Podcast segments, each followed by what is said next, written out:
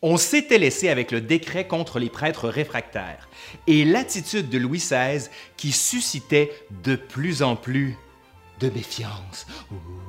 Jusqu'ici, la Révolution est cantonnée à l'espace français. On pourrait même dire que moi, je l'ai surtout faite parisienne. hein.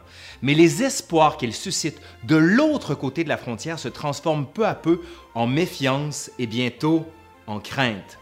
Si l'Autriche a des intérêts familiaux en la personne de Marie-Antoinette, Joseph II n'entend pas intervenir en France, tout comme son successeur, Léopold, qui a pris le pouvoir le 20 février 1790. De plus, Léopold II d'Autriche, c'est son nom là, comme Frédéric Guillaume de Prusse, redoute les convoitises de Catherine II de Russie, que l'on sait très intéressée par la Pologne. Oui, oui, la Pologne.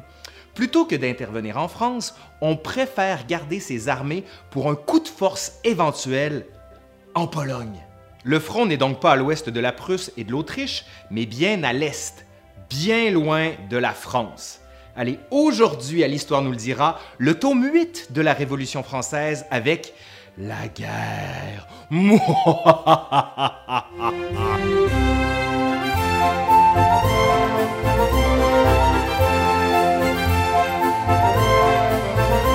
L'hiver de 1791-92 marque de nombreuses disparitions de produits de première nécessité comme le sucre, le pain ou le blé.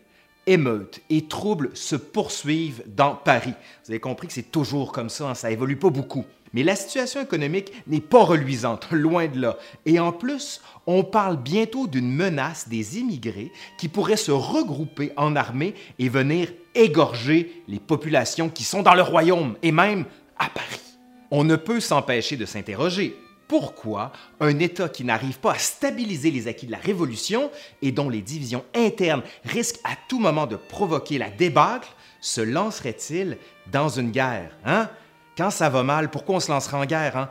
J'ai plein d'exemples des États-Unis, mais j'en ai tellement, j'arrive pas à savoir lequel je pourrais choisir pour illustrer le propos.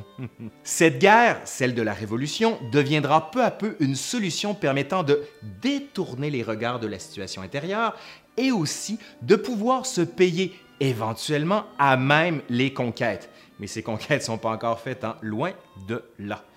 La France est alors le pays le plus populeux. Son armée compte 150 000 hommes face à 35 000 Autrichiens. Pourtant, l'armée française n'est pas aussi bien organisée que son adversaire.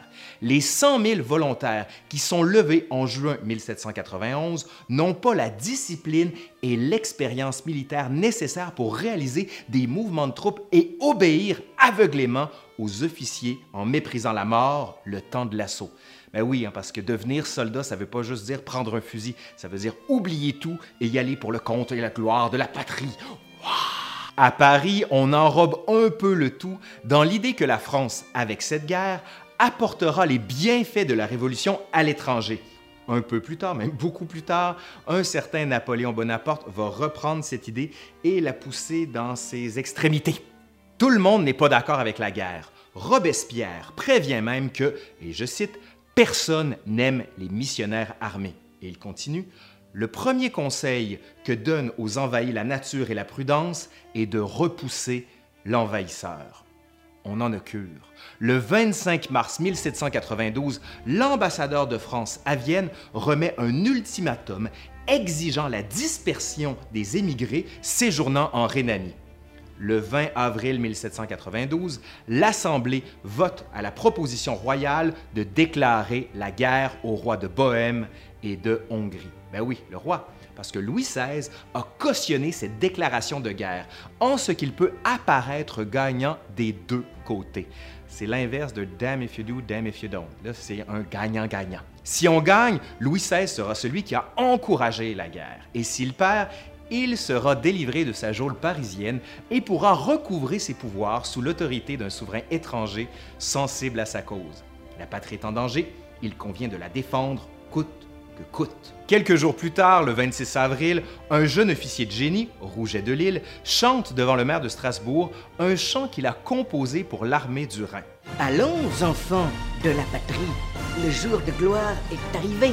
Contre nous de la tyrannie. Entendez-vous dans les campagnes mugir ces féroces soldats? Ils viennent jusque dans nos bras égorger nos fils et nos compagnes. Aux armes, aux armes, citoyens. Formez vos bataillons. Marchons, marchons, qu'un sang impur abreuve nos sillons. C'est une joke, la mise en bouche, là, vous avez compris. On dit la musique inspirée d'un concerto de Mozart, mais ce n'est pas de l'armée du Rhin que le chant martial est popularisé, mais par les volontaires venus de Marseille qui reprendront le chant et l'aideront à s'imposer peu à peu comme hymne. Ça va prendre le nom, vous connaissez, de la Marseillaise. La Marseillaise sert alors les valeurs familiales, individuelles et universelles que la Révolution entend étendre avec ses conquêtes. On envoie les soldats de la France combattre pour les valeurs de la Révolution. On pense même que les victoires seront rapides et sans appel. Il n'en est rien, et c'est plutôt le contraire qui va se produire. Les Autrichiens et bientôt 50 000 Prussiens menés par le duc de Brunswick avancent. Les chefs militaires que sont Lafayette et Dumouriez n'arrivent pas à les contenir. Les troupes françaises prennent peur, évitent le combat, se replient, n'écoutent pas les ordres et l'échec, bien sûr, s'ensuit. Bien noires sont les nouvelles qui arrivent à l'Assemblée. Les Jacobins commencent à dire que les échecs sont redevables aux ennemis intérieurs qui nuisent à la Révolution et en sourdine travaillent contre l'Assemblée. La garde du roi est jugée contre-révolutionnaire. Elle est aussitôt licenciée. Puis, un décret prévoit la création de 200 000 gardes nationaux qui œuvraient à Paris. Le roi refuse aussitôt. Hein. C'est maintenant au roi d'être accusé de contre-révolutionnaire. Ces vétos successifs, ceux utilisés contre les émigrés et contre les, les prêtres réfractaires, reviennent vite en mémoire et l'on commence à qualifier le roi de Monsieur Veto. Afin de faire comprendre aux souverains que la volonté du peuple doit être respectée, les Cordeliers organisent une grande manifestation le 20 juin 1792 pour obliger le roi à signer le décret. C'est près de 10 000 hommes armés de pics, de couteaux et de bâtons qui pénètrent aux Tuileries, là où le roi se trouve avec sa famille. On chante le Saïra en avançant et en criant Vive les sans-culottes Vive les patriotes abat le veto. La foule réussit à coincer le roi dans l'embrasure d'une fenêtre et le tient en respect. On l'invective sur l'utilisation de son veto. Mais la Constitution m'en donne le droit, répond le roi. On ne l'écoute plus. On veut qu'il approuve et qu'il prouve son attachement à la Révolution. Donc il dit, Que voulez-vous donc que je fasse? Un homme prend alors la parole et il retire son couvre-chef à lui qui est un bonnet phrygien. Le bonnet phrygien est un symbole d'origine orientale porté par Paris, originaire de Phrygie et fils de Priam. Repris dans l'iconographie romaine tardive, il va devenir un symbole du sans-culotte parisien. Ainsi donc, l'homme qui s'avance devant le roi lui demande Alors, mettez ça en lui tendant le bonnet. Louis XVI s'exécute bien maladroitement.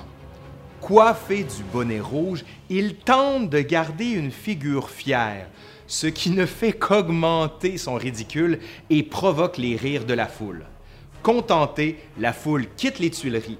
On a réussi à faire du roi notre marionnette, pensent certains. À côté de ce coup de force, la situation militaire se dégrade de plus en plus. Cette situation, elle est confuse, à l'intérieur, mais comme à l'extérieur du pays. Rien ne semble assuré. Tout est mouvant, mais en ce 25 juillet 1792, la menace se précise. Le duc de Brunswick, commandant des forces prussiennes à Coblence sur le bord du Rhin, qui s'avance de plus en plus vers la France, fait parvenir à la législative un manifeste dans lequel il écrit, et je cite, que la ville de Paris et tous ses habitants sans distinction seront tenus de se soumettre sur le champ et sans délai au roi.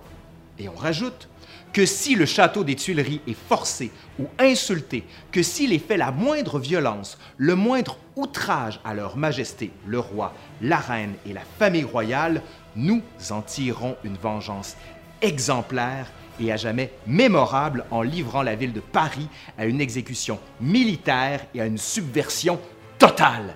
La menace est claire, c'est le moins que l'on puisse dire. Hein? On sait aujourd'hui que ce manifeste a été écrit par des émigrés et voulu par Marie-Antoinette. C'est ce qu'on raconte. Le texte se répand comme une traînée de poudre. Loin de provoquer la peur, c'est plutôt la colère et la fureur qu'il développe. D'autres, comme on le voit dans une gravure de l'époque, préfèrent s'en servir pour s'essuyer après s'être soulagé les intestins. Bref, de faire du manifeste un joyeux torche-cul. L'effet du manifeste de Brunswick provoque des états de crise à Paris. On s'enflamme à l'idée qu'une armée étrangère pourrait dicter ses vues sur la politique intérieure française. L'insurrection se déploie et gagne des fidèles. Le 6 août, une nouvelle pétition est présentée au Champ de Mars une fois encore, on y demande la déchéance du roi, mais cette fois, l'assentiment général donne un consentement tacite à la manœuvre.